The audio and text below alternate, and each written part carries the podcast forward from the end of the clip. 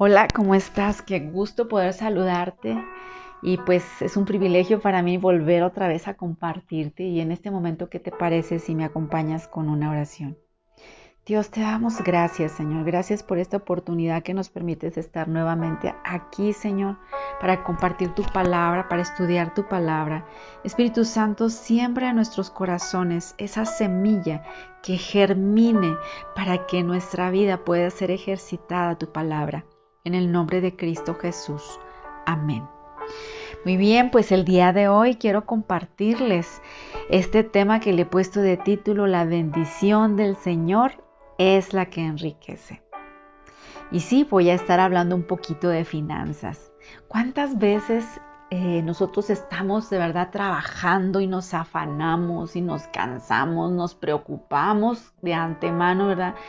Este, vivimos incluso semanas adelantadas, queriendo tener todo en orden. Y eso trae hasta cierto punto un fastidio, pero hay un consejo sabio, un consejo que viene precisamente de un hombre de los más eh, inteligentes y que tenía la sabiduría dada por el Señor. Y te estoy hablando de Salomón, quien escribió los proverbios, el proverbio 10, que es el que voy a estar tratando el día de hoy. Y pues que nos da ese consejo de la palabra. Y, creo que es un hombre fiable porque es una persona que tuvo el ejemplo de su papá y que también pues fue dotado de esa sabiduría. Y si te fijas en el libro de los proverbios nos habla muchísimo acerca de la sabiduría, de que obviamente sabemos que es el temor al Señor, ¿verdad? Como principal. Y bueno, pues quiero leerte el versículo 2 para empezar de lleno.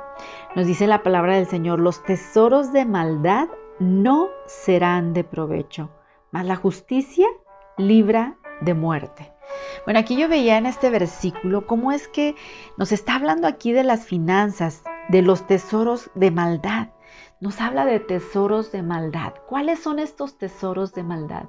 Bueno, pues son aquellas riquezas mal habidas, aquellas riquezas que, en realidad no son honestas, que no son eh, aprobadas por el Señor. Cuando pues estamos en la actualidad, sabemos cuánta gente eh, en México, más que nada, ¿verdad? Hay tanta corrupción y hay tantos tesoros de maldad que en realidad dice la palabra del Señor que no van a ser de provecho. ¿Qué consejo podemos nosotros el día de hoy observar para nosotros como creyentes? Pues que ni siquiera de verdad imaginemos el estar obteniendo finanzas malavidas. Mis amadas, de verdad, esto trae maldición para tu vida. No solamente, por ejemplo, si tienes un puesto, a veces este te da la tentación cuando tienes un puesto de liderazgo, tal vez en una empresa, y que tú digas, no, pues voy a meter ciertos gastos y meto las facturas y me quedo con el ingreso, pues eso es un, tesoro mal habido. O sea, es en realidad un tesoro de maldad. O, por ejemplo, tantos apoyos que da el gobierno y que a lo mejor ni siquiera a nosotros nos corresponde y que hagamos alguna trampa para poder obtenerlo. O sea, eso también es un tesoro de maldad. Y obviamente cuando esas riquezas eh, llegan a nuestras manos, dice la palabra del Señor que no nos van a perdurar, no van a ser de bendición. Por eso tenemos que ser cuidadosos acerca de dónde nosotros estamos generando ingresos. Que también el lugar en el que tú estés sea un lugar de bendición. O sea, a veces llegan y me dicen, es que ¿cómo sé cuál es la voluntad de Dios en cuanto a un trabajo? Bueno, lo principal es que no te aparte del Señor, que no te aparte, porque yo conozco tantas, de verdad, tantas personas que han venido a mí y me piden oración por un trabajo, porque ya quieren, quieren trabajar, quieren ganar bien o por su negocio que van a empezar a emprender. ¿Y qué pasa? Al paso de unos tiempos, de un tiempo ya tienen su negocio y se empiezan a alejar de la palabra. Los domingos ya no asisten a la iglesia, y poco a poco se van alejando que porque tienen trabajo y tienen mucho trabajo. Cuando tú no le das el lugar al Señor, de verdad que, ese trabajo, por más que te esfuerces, tú vas a ver que no, no, no, no se puede prosperar. O sea, e, es muy complicado, es difícil. Pero bueno, ya me desvié un poquito porque estábamos hablando de los tesoros de maldad. Pero nos habla que también el vivir debidamente, pues, salvará nuestra vida. O sea, nosotras como creyentes, nosotros como creyentes, debemos vivir debidamente, como nos dice la palabra del Señor, que dice que todo lo que hagamos, lo hagamos como para el Señor y no como para los hombres, ¿verdad? Porque si tú lo empiezas a hacer todo para el Señor, vas a brillar donde estés, vas a hacer la luz donde estés. A veces yo he oído que gente se queja de sus jefes o se queja de su trabajo porque no le gusta, que porque lo maltratan. Pero de verdad que nosotros como cristianos tenemos que tener una buena actitud, tenemos que empezar a ver el trabajo de manera diferente. No es tu jefe, no son tus compañeros de trabajo, o sea, es Dios atrás moldeándonos y también a lo mejor moldeando nuestro carácter. Y tú dices, ¿cómo es posible? Pues sí, a lo mejor tenemos que caer diez veces, pero tenemos que afinar. Dios nos va afilando, nos va eh, puliendo y tenemos que estar expuestos a situaciones. Pero si siempre reaccionamos de la misma manera, pues en realidad no vamos a aprender y no vamos a pasar el examen. Necesitamos vivir debidamente, como dice aquí la palabra del Señor. En el verso 4 que nos dice, dice, la mano negligente empobrece mas la mano de los diligentes enriquece. Ay, mujeres y amigos que me escuchan, tenemos que ser diligentes. ¿Qué es una persona diligente? Es una persona acomedida, una persona trabajadora, una persona que no se la pasa sentado en su trabajo haciéndose que trabaja y no trabaja. O sea, tiene que ser una persona que dé un kilómetro más más que los demás, que si te piden hacer algo, lo hagas con excelencia, que eso sea el sello de tu vida, que se vea la diferencia, pero tienes que pedirle a Dios que te ayude. Porque muchas veces estamos fastidiados y no queremos, o sea, ya decimos, no, antes voy al trabajo y digan que les fue bien. No, tenemos que cambiar actitud. O sea, de verdad que si tú amas a Dios y si tú quieres ser bendecido en todos los sentidos, tienes que seguir, o sea, tenemos que seguir estos consejos. Dice que debemos ser diligentes. Una persona negligente dice que empobrece. O sea, la mano del negligente empobrece, no solamente a él mismo, fíjate bien, sino hasta al jefe con el que está porque pues no va a avanzar. Está ahí, a lo mejor solamente estacionado, sentado. A lo mejor tenía que limpiar aquel lugar y no lo hace por negligencia. Como dicen, una persona que es así negligente en realidad ni se extraña cuando no está.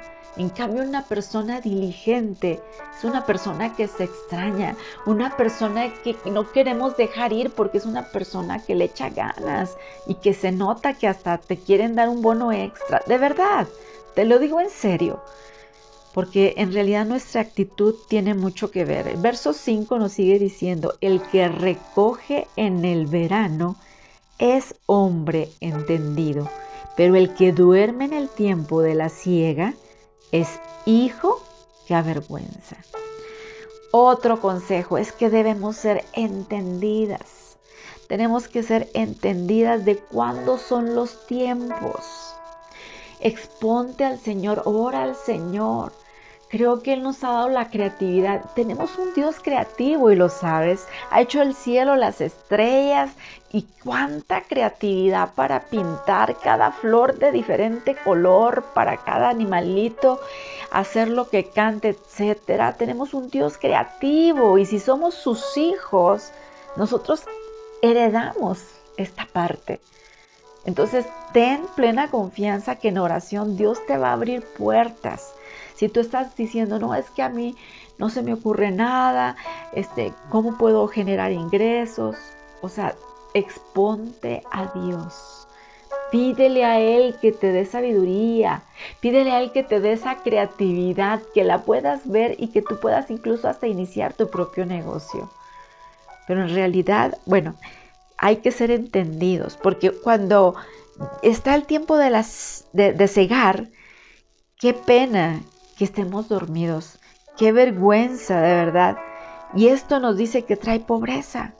Pero en cambio, el entendido, dice la palabra del Señor, que va a recoger en el verano. Vamos a ir al verso 9. Dice, el que camina en integridad anda más confiado, mas el que pervierte sus caminos será quebrantado. El que camina en integridad. Aquí nos da este consejo. Si quieres tú estar bien en tu trabajo, ser de bendición, estar bendecido en tu vida personal, aparte de ser diligente, aparte de ser entendido, también tienes que ser íntegro.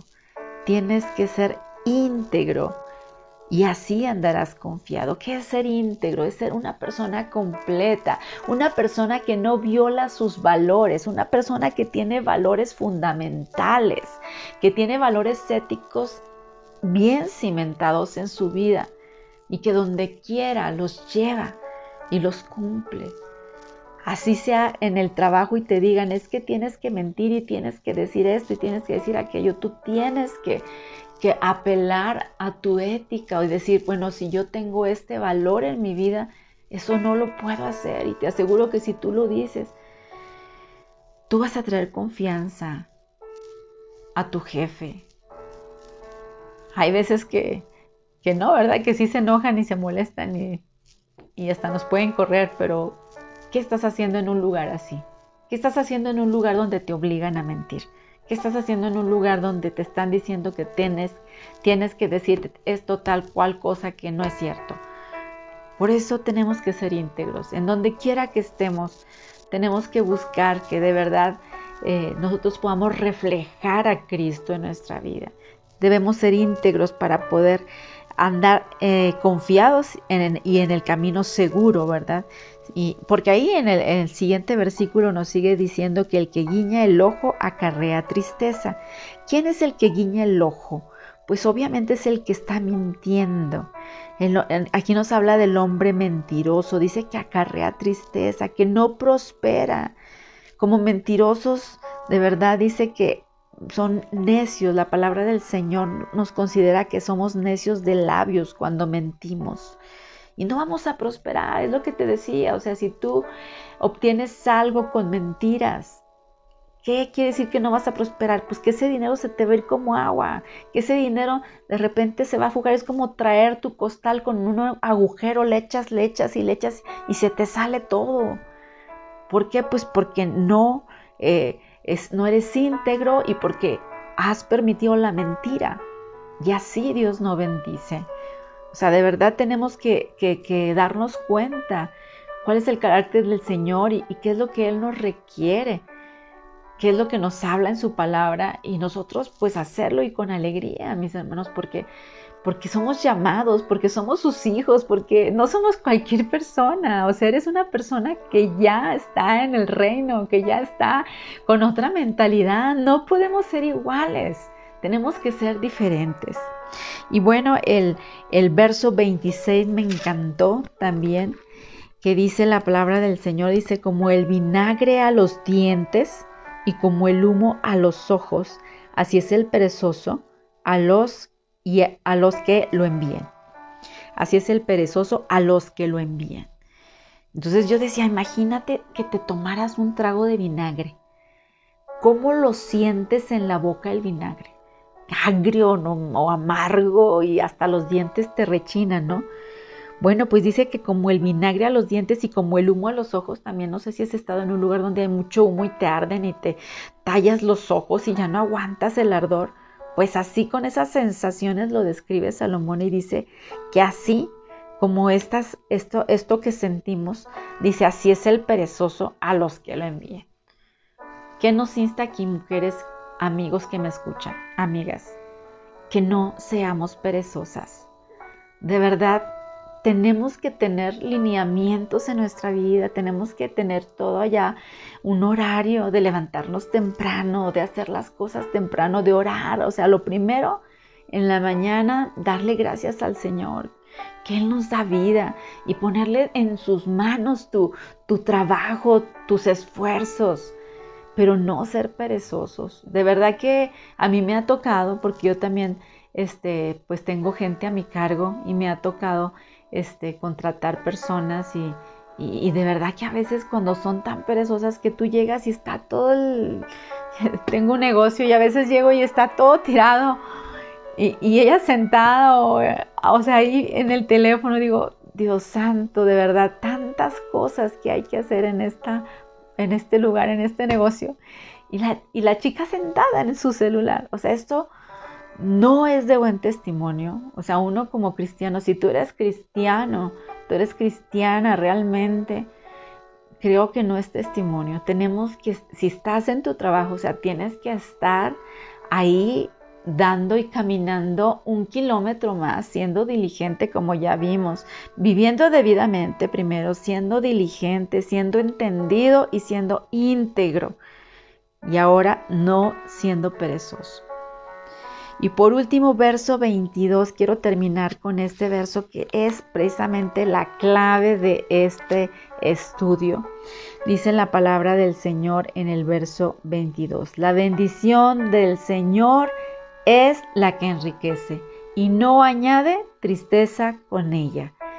Cuando yo leía este versículo decía, Señor, gracias por abrirme el entendimiento porque tantas veces, te lo digo por experiencia, tantas veces he estado afanada o estamos afanados trabajando, haciendo mm, una cosa, haciendo otra para generar ingresos, porque sí queremos tener una bendición financiera, o sea, sí buscamos el tener este, más soltura, tener, claro que sí lo hacemos, pero cuando nos afanamos, cuando nos preocupamos tanto, cuando vamos viviendo, es más, no vivimos el hoy, vivimos la semana que entra, ya vamos por adelantado.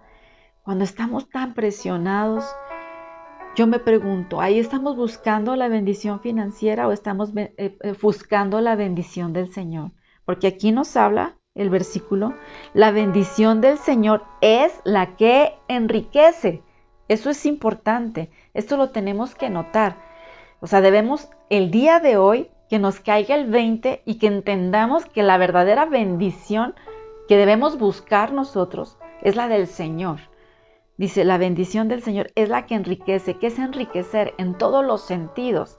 Te va a enriquecer con salud, te va a enriquecer con paz, te va a enriquecer financieramente también. En todos los sentidos. Dice, es la que enriquece. Pero ¿sabes qué dice? No añade tristeza con ella. Si tú en tu trabajo estás tenso, si tú en tu trabajo estás frustrado, estás ya así como que al borde de no aguanto más, yo quiero preguntarte, ¿qué estás buscando en ese trabajo? ¿La bendición financiera? ¿O estás buscando la bendición del Señor? Porque dice que si es la bendición del Señor, que es la que enriquece, enriquece dice que no va a añadir tristeza. O sea, no vamos a estar tristes, ni vamos a estar tensos, ni vamos a estar traumados. Entonces creo que si puedes ir agarrándole el hilo a esto, puedes entender que lo importante es buscar la bendición del Señor. Y como aquel varón que en la palabra nos habla que estuvo peleando con un ángel y que dijo, no te voy a soltar y el ángel lo quería soltar y no se dejaba. Y, este hombre decía, no te suelto y no te suelto hasta que me bendigas. De esa misma manera, nosotros tenemos que aferrarnos al Señor y decirle, Señor, yo no me voy hasta que me bendigas. En la mañana, yo de verdad que te lo recomiendo. Pídele al Señor, Señor, bendice mis negocios, bendice mi trabajo, que el día de hoy sea fructificado, que el día de hoy sea en tus manos, que yo no me preocupe de más, ni esté tenso, ni esté corriendo de acá para allá, añadiendo tristeza. No, que seas tú, Señor, el que dirijas. Mira, de verdad, cuando tú se lo pides al Señor con todo tu corazón, de verdad, te lo digo por experiencia, ya no te vas a enfermar. A mí me ha pasado y te lo estoy platicando porque si el tiempo que no compartí, sabes que a mí me pasó.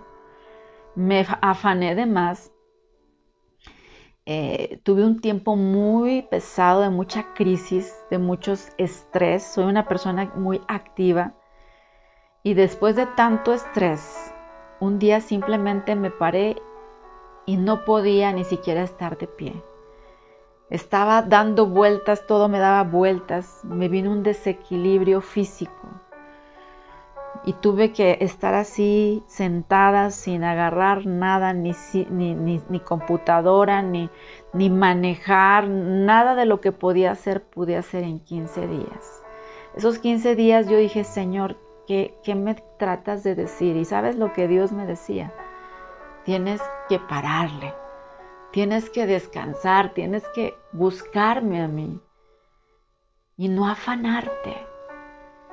Fueron tiempo pesado para mí. Yo pensé que me iba a quedar así. Yo decía, Señor, esto no es vida. Porque de verdad no le deseo a nadie. De verdad que me sentía muy mal. Es de las enfermedades que me ha dado más raras del mundo. o sea, más raras de mi vida. Y en la que de verdad me paralicé y dije, no podía hacer nada.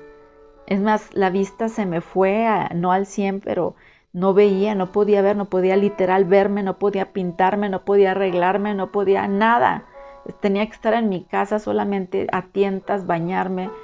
Fue un tiempo que sí me sentí humillada, pero que me, me postré ante al Señor y sí le dije, Señor, aquí estoy y perdóname. Perdóname por buscar tanto, pues sí, la bendición financiera, pero no buscarte a ti, que eres el dador de todo principalmente primero. O sea, por más te digo, a veces uno tiene a Cristo y busca de Dios y todo, pero a veces te llevan tus activismos, te lleva tu actividad, tu trabajo, te envuelve y te olvidas, o sea, de alguna manera trabajas incluso para Dios, pero no con Dios. Para mí fue un tiempo muy difícil, pero fue un tiempo de aprendizaje que, que en verdad yo, yo decía, Señor, el día que tú quieras me puedes sanar. Yo sé que, que como en tu palabra dice que, que solamente eh, necesito tu palabra que diga sí y, y tú me sanarás.